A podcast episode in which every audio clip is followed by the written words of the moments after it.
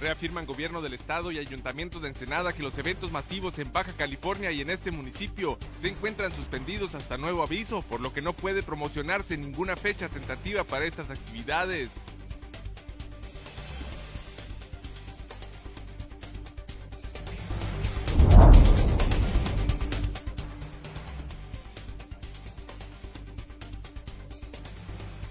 Bajos resultados de la Fiscalía General del Estado en Ensenada, según estadísticas de la misma dependencia. De noviembre del año pasado al mes de abril solo se han conseguido 29 sentencias condenatorias.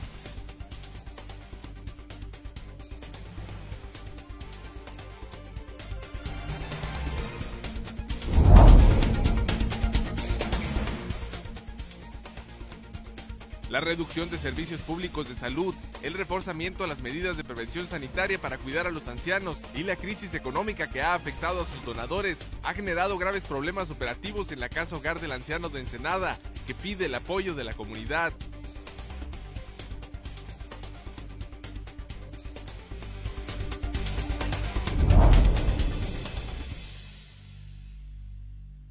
Realizan en Tijuana y San Diego marchas de protesta en contra de la violencia policíaca y la discriminación racial.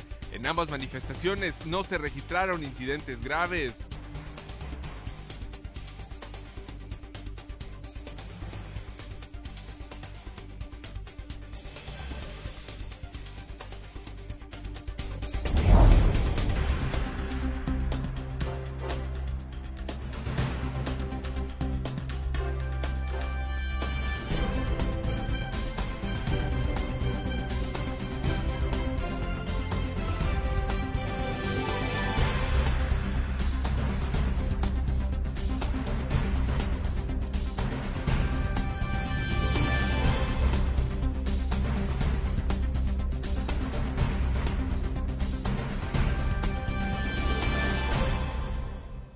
Bienvenidos a Zona Periodística de este lunes 8 de junio de 2020. Zona Periodística es una coproducción del periódico El Vigía y en La Mira TV. Reiteran autoridades estatales y municipales que no hay y no habrá eventos masivos en esta entidad hasta nuevo aviso. El gobierno estatal y municipal informaron que hasta que no termine la contingencia sanitaria provocada por el brote de COVID-19 se mantendrán suspendidos los eventos masivos en la entidad.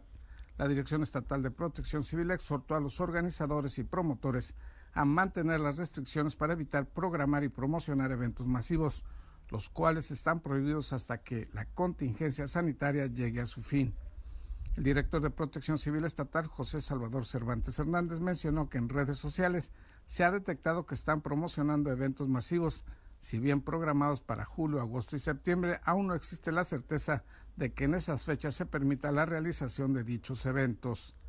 Por parte del vigésimo tercer ayuntamiento de Ensenada se informó lo anterior y se puntualizó que la carrera Baja 500 anunciada para realizarse del 14 al 19 de julio carece de autorización. El alcalde reiteró que no existe la certidumbre de que en esas fechas concluya la emergencia sanitaria y por tanto no pueden realizarse ni promocionarse eventos masivos en Ensenada. La empresa se adelantó hacer promoción, nosotros no le hemos autorizado a la empresa, no hay permisos, no hay eh, anuencias por parte del ayuntamiento. Nosotros tenemos que hacer una evaluación, primero cómo estamos y eh, reprogramar ese evento. Informó para Zona Periodística Gerardo Sánchez García. Y este es el reporte de la situación del COVID-19 en Baja California, de acuerdo a la información de la Secretaría Estatal de Salud durante las primeras horas de este lunes 8 de junio. En la entidad se registran 6.089 casos confirmados y 1.257 muertes por la pandemia. El desglose por municipios es el siguiente. En Mexicali se informa de 3.135 casos y 497 fallecimientos por el COVID-19. En Tijuana se contabilizan 2.335 personas contagiadas y son 643 los muertos a causa de esta pandemia. En Tecate se reportan 183 casos confirmados y 50 defunciones. En Playas de Rosarito se registran 66 casos y 9 fallecimientos por la pandemia.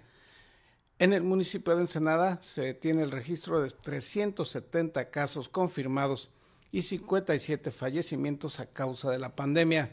Esta, repetimos, es la información oficial de la Secretaría Estatal de Salud durante las primeras horas de este lunes. Y sobre este mismo tema, el secretario de Salud, Alonso Pérez afirmó que deben reforzarse las medidas de prevención sanitaria en asilos y centros penitenciarios. Asilos y centros penitenciarios requieren capacitación constante y monitoreo del personal que labora en ellos ya que de no hacerlo podrían infectar de COVID-19 a quienes se encuentren en su resguardo. Así lo informó la mañana de este domingo el secretario de Salud, Óscar Pérez Rico. Ya hemos capacitado el sistema de penitenciarías, así como el tema de los asilos, como los eh, centros de integración al migrante, los mismos trabajadores de la salud, fue uno de los primeros capacitados antes de que tuviéramos casos. sabíamos que ese era un grupo em, que era de riesgo y seguimiento. Entonces capacitamos a todos eh, el tema de la capacitación es que tenemos que estar continuamente y constantemente capacitando. El secretario de Salud informó que en estas capacitaciones la orden primordial es que ante cualquier malestar, cualquier empleado se reporte como enfermo para así revisar su estado de salud y descartar o no si es portador de COVID-19. Ahorita el nuevo titular eh, de los eh, sistemas penitenciarios, el licenciado Morales, eh, estamos trabajando muy de la mano con él, estamos diciendo cómo hacerle para que no precisamente tenga brotes ahí. Hay un, eh, hay un equipo de epidemiología específicamente nada más para las penitenciarías. Entonces, em, los, ah, las indicaciones ahí es muy, muy precisas. Si, y, le, hablo a todos los que trabajan en los eh, sistemas penitenciarios. Si usted tiene síntomas, no se presente a trabajar. Quédese en su casa y avise tengo síntomas para tomarle la muestra. Pérez Rico recordó que cada institución es responsable del cuidado de sus empleados quienes deben acatar las recomendaciones de sana distancia para así evitar brotes. La forma en que va a entrar el COVID a esas áreas, a los asilos, a las escuelas eventualmente, a, las penitenciarías, es que alguien de fuera las va a meter, no va a brotar espontáneamente. Pero quiero señalar un punto para los asilos, para los sistemas penitenciarios y para el resto de las instituciones. Los responsables de lo que pase en el área médica de sus instituciones son las instituciones. La Secretaría de Salud los coordina, les ayuda, los capacita y les dice qué hacer. Pero no nos podemos quedar ahí porque tenemos todo el Estado. Para Zona Periodística, Isabel Guerrero. En Tijuana, ciudad donde se han concentrado los casos de contagio y muertes por COVID-19, existe el llamado Rincón del Dolor. Nuestros compañeros de la jornada nos presentan la historia.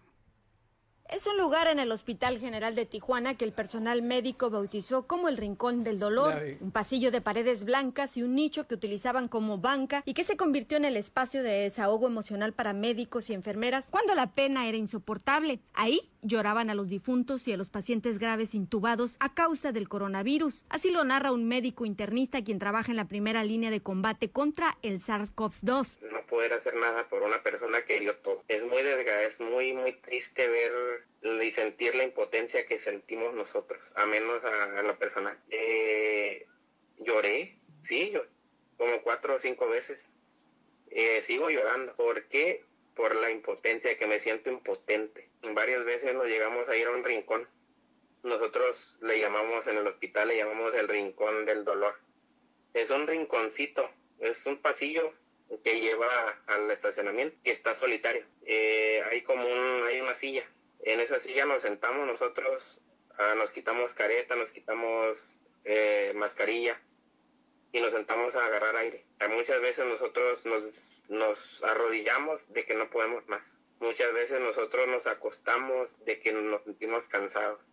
Lloramos en ese rincón porque no podemos hacer nada. Estamos viendo morir a la gente, nosotros no podemos hacer nada. Es muy es muy traumante. Los días más difíciles que vivió el personal de salud con la pandemia del coronavirus dicen que fueron del 20 de abril al 14 de mayo. Relatan médicos, camilleras, enfermeras e intendentes del Hospital General que durante esas tres semanas con tres días llegaron a recibir en el hospital hasta 150 pacientes por un día nada más por el área de emergencias invadidos por el virus. Las últimas semanas de abril y las primeras dos semanas de mayo llegamos a trabajar hasta 36, 48, incluso hasta 55 horas. Entonces es muy desgastante tener el traje aislante, que nosotros le llamamos traje pandémico, con, unas temperaturas eh, pues fuertes. Entonces salimos de la cara marcados, salimos con la cara marcada de los gogles, de la mascarilla. Describen que durante esas tres semanas y tres días la pandemia arrasó con cientos de vidas en Tijuana y fue en el rincón del dolor, donde desahogaron su impotencia y la pena por no existir avances médicos para poder combatir el virus. Lloramos en ese rincón porque no podemos hacer nada. Estamos viendo morir a la gente, nosotros no podemos hacer nada. Es triste ver cómo personas estaban luchando por su vida, no respondían al tratamiento que le estaban dando los médicos. Al ver que no, no reaccionaban, pues prácticamente era muy triste ver cómo las personas estaban falleciendo. Ver cómo las personas estaban, estaban yéndose y ver cómo las personas mayores eran las que más estaban afectadas por el patógeno. Porque ver las generaciones, las primeras generaciones, las generaciones que, que trabajaron, que lucharon, las generaciones que mm, quizás nunca tuvieron un vicio, cómo se infectaban con la de otros. Era muy triste ver cómo personas de la tercera edad mueren porque sus nietos, sus hijos andan en la calle. Esas personas dieron todo lo mejor de ellos por sacar a sus hijos adelante, a sus nietos, a su familia, para que les tocara morir por el patógeno y nosotros no poder hacer nada. Era era muy triste, muy desgastante, muy una tristeza que no, no la podía escribir. Dicen que esos días no podían salir por la falta de médicos en el Hospital General de Tijuana y la saturación de pacientes. Lo único que pensaban era cumplir con su juramento hipocrático, mejorar la salud de los pacientes y fue necesario que trabajaran jornadas de hasta 56 horas continuas el personal médico para atender a los cientos de pacientes que llegaban enfermos del virus. Dicen que médicos hacían siestas en los pasillos. No dormíamos, no, nos andábamos, dormíamos en un, en un rinconcito o, en el pasillo afuera tirados en el piso. Por protocolo para evitar contagios, el personal médico pasaba hasta 48 horas sin beber agua, sin ir al baño, a hacer sus necesidades fisiológicas y comiendo una vez al día, pues implicaría quitarse el traje de protección médica y contaminarse con el virus. Tres semanas con dos días. Fue lo más duro que nosotros tuvimos aquí en Tijuana pero no podíamos trabajar 24. 24 la pasábamos, 30 la pasábamos, 36 y ya veíamos si podíamos salir. Ya si nos decían no, no puede salir, 48 horas, así de seguidas. Eso sí, los guantes nos estaban cambiando cada 3 horas. Nos cambiaban guantes, nos cambiaban los, las caretas, nos cambiábamos así cosas, salíamos a respirar aire 5 minutos, nos metíamos comíamos una vez al, día nomás, no nos daban agua porque no nos pueden dar agua porque nos puede chorrear el, líquido y nos podemos contaminar. No, no, porque la botella, eh, al momento de nosotros tomarle, nos tenemos que quitar la careta. Entonces teníamos, no podíamos quitarnos la careta y tomar agua. O sea, nos aguantamos 40, 36 a 48 horas sin tomar agua. Y entonces muchas veces nosotros era, era desgastante todo eso. Desgastantísimo. El personal médico dice que se acostumbró a trabajar jornadas extensas y cuando se registró una baja en la curva epidémica de contagios de coronavirus en Tijuana, los turnos se redujeron de 8 a 12 horas. Dicen que son jornadas que no les representa un cansancio físico y emocional y algunos mencionaron que están listos para irse a apoyar los hospitales que atiende el COVID-19 en Mexicali o Ensenada, donde están en su máxima capacidad hospitalaria y requieren de apoyo médico, informó Ana Lilia Ramírez. Continúan las protestas por la violencia policíaca y el racismo, manifestación realizadas tanto en Tijuana como en San Diego. Los detalles al regreso de una pausa comercial.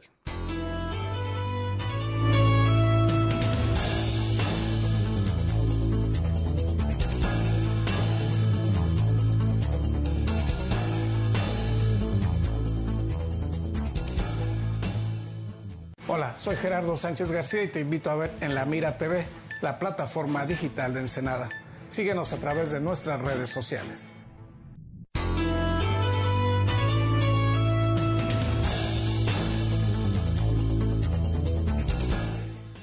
Continúan las manifestaciones en contra de los abusos y uso excesivo de la fuerza por parte de las corporaciones policíacas, tanto mexicanas como de Estados Unidos. Este es el reporte con nuestros colaboradores de la jornada Baja California.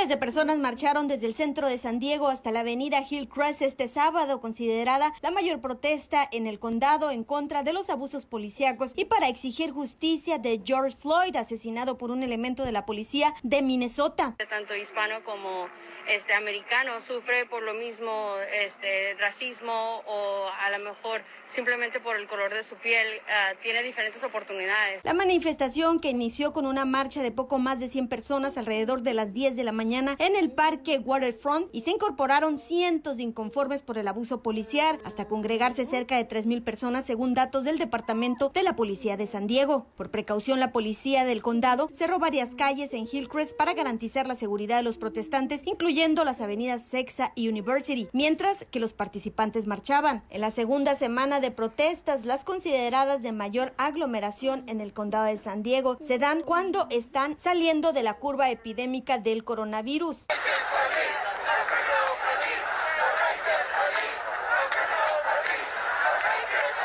Autoridades sanitarias temen que tanto San Diego como la Unión Americana resurga un nuevo brote del coronavirus ante las congregaciones de miles de personas. Y es que hasta este domingo se tenía un registro de 8.345 personas infectadas con el coronavirus y que ha dejado la muerte de 296 personas en el condado de San Diego del 14 de febrero a la fecha, informó Ana Lilia Ramírez pobres resultados de la Fiscalía General del Estado en cuanto al número de casos en los cuales se logra condenar a los acusados. Baja cantidad de sentencias por procesos judiciales concluidos y casos pendientes por terminar, así como un cambio de fiscal, se registraron en los últimos cinco meses de la Fiscalía General del Estado en Ensenada. Estadísticas de la dependencia mostraron que entre el periodo del 1 de noviembre de 2019 al 30 de abril de 2020, la Fiscalía Estatal ha obtenido 29 sentencias condenatorias contra responsables de diversos delitos registrados en este puerto. En este periodo de cinco meses, la Fiscalía Regional de Ensenada tiene 195 carpetas de investigación de igual cantidad de delitos vinculadas a proceso judicial en los juzgados penales de este puerto. Las cifras de la dependencia estatal en Ensenada refieren que existen 50 personas internadas en las celdas del Centro de Detención Provisional CEDEPRO en espera de que su situación legal sea definida. Esta última cantidad de individuos fue el producto de la resta de las personas remitidas a las agencias del Ministerio Público de la Fiscalía por las corporaciones policiales y el monto de los individuos a los cuales ya se les definió su situación legal. Las estadísticas de la institución investigadora fueron dadas a conocer por el fiscal general Juan Guillermo Ruiz Hernández en el informe matutino del gobierno estatal a través de redes sociales. El fiscal general justificó el bajo desempeño de la institución durante el mes de abril porque los juzgados estaban cerrados por la actual contingencia sanitaria por el coronavirus COVID-19. Mencionó que también existen personas sujetas a proceso judicial y que enfrentan su juicio en libertad por el tipo de delito en que fueron relacionados, pero de estos no mostró cifras. En los últimos cinco meses de la presente administración de la Fiscalía, en Ensenada se removió al fiscal regional Marco Antonio López Valdés y quedó en su lugar Víctor Miguel Guerra Enríquez. Para Zona Periodística, César Córdoba. Vamos a hacer una pausa publicitaria al regreso la difícil situación en la que opera la Casa Hogar del Anciano de Ensenada.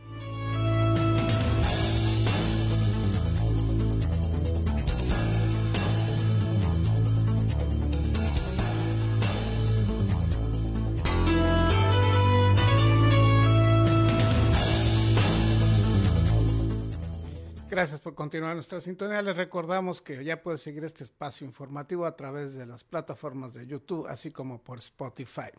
La diputada Miriam Cano Núñez presentó una iniciativa en la Oficialía de Partes del Congreso del Estado, donde propone reformas a diversas disposiciones a la Ley de Acceso de las, de las Mujeres a una Vida Libre de Violencia, así como a la Ley de Responsabilidades de la Administración Pública del Estado, para efecto de armonizar el marco jurídico estatal con las reformas constitucionales sobre violencia política contra las mujeres por razón de género. Y en estas eh, propuestas se busca establecer qué es la violencia política contra las mujeres, sus distintas modalidades y las sanciones correspondientes. Con ello se busca armonizar las legislaciones generales federales con la legislación federal estatal. Y en otras noticias, difícil situación económica vive el, la casa hogar del anciano de Senada, esto en el marco de la crisis de la pandemia generada por el COVID-19. consultas y atención en las instituciones públicas de salud. El aislamiento social y la crisis económica ha dificultado la operatividad en la Casa Hogar del Anciano de Ensenada. La hermana Gloria Estrella Pérez, directora de esa institución, invitó a la ciudadanía que apoyen a este asilo que atiende a 58 adultos mayores. El costo de medicamentos y equipo médico que se ha tenido que estar adquiriendo, Gerardo, y también porque hemos tenido que implementar un poquito más de personal en enfermería, dado que se suspendieron los servicios, el servicio que venía prestando las escuelas de enfermería con los, con los ancianitos. Explicó que antes de la pandemia parte de los servicios médicos se cubrían a través de ICE Salud o en el caso de aquellos ancianos que están asegurados por parte del IMSS. Sin embargo, ante el riesgo de un contagio y la reducción de los servicios de atención en esas instituciones, el gasto en este rubro se incrementó. Particularmente apuntó en los medicamentos geriátricos cuyo costo es muy alto y ya no son proporcionados por esas instituciones. Hemos estado adquiriendo, oh, Gerardo, porque cualquier, cualquier padecimiento, cualquier cosa que requieran los abuelitos, pues estamos ahorita haciendo la labor de la de Hospital General de Seguro Social. Una, porque pues imposible llevarlos a que nos los atiendan allá, dado que los expondríamos a un, a un contagio masivo a todos y dos, porque pues eh, también de igual manera no sé si me lo vayan a atender. Otro de los factores, dijo, es que para prevenir contagios se aplican medidas de higiene y sanitización y de revisión del personal que atiende la casa hogar, lo que implica un mayor gasto. Sumado a todo ello, la crisis económica ha generado que ciudadanos y empresas que regularmente hacían donativos los han reducido o suspendido. Todas esas circunstancias, agregó, han ocasionado dificultades que solo podrán salvarse con el apoyo comunitario pero estamos sobreviviendo. Usted, usted sabe que nosotros hacemos eventos, ahorita no se ha podido hacer ningún evento. Antes nos apoyábamos un poquito en la venta del bazar, ahorita tampoco hay venta de bazar. Este, muchas em, personas acudían, grupos acudían también, ahorita no lo, tampoco lo tenemos. El apoyo puede ser económico vía depósitos digitales o en especie principalmente de medicamentos geriátricos y para enfermedades crónico-degenerativas. La Casa Hogar del Anciano se ubica en la Avenida Rayson y calle 15 en la zona centro del puerto de Ensenada y el número telefónico es 646-175-3171 y cuenta con el correo electrónico recepción arroba Ensenada.com. Informó para Zona Periodística Gerardo Sánchez García. Y usted, que forma parte de la comunidad de En la Mira TV, le agradecemos su presencia y preferencia.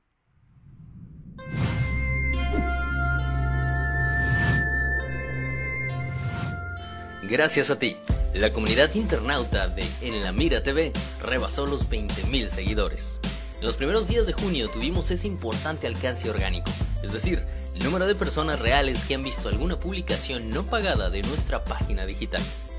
De esa colectividad digital, un 58% son seguidoras, mujeres, que se agrupan en su mayoría entre los 25 a los 54 años de edad. El 42% son hombres en edades que van en su mayor porcentaje de los 25 a los 44 años. Los sitios donde somos más vistos es Ensenada, Tijuana y Mexicali, pero hay registros de seguidores en Estados Unidos, Guatemala, Perú, España e incluso China. Hoy rebasamos los 20.000 seguidores y vamos por más. Gracias a ti, a todos ustedes, en la Mira TV se consolida como la plataforma digital de Ensenada.